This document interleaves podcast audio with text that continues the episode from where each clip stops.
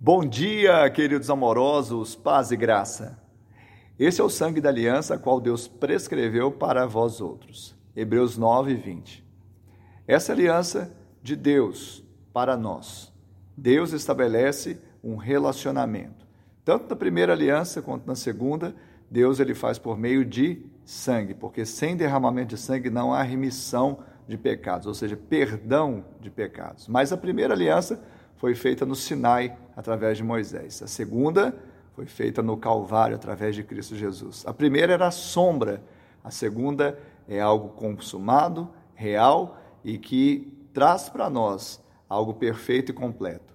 A primeira fala de uma perspectiva da cruz, a segunda fala que Jesus é o Cordeiro que venceu a morte e nos deu vida. Que Deus te abençoe você esteja debaixo dessa aliança e viva para o louvor da glória de Deus.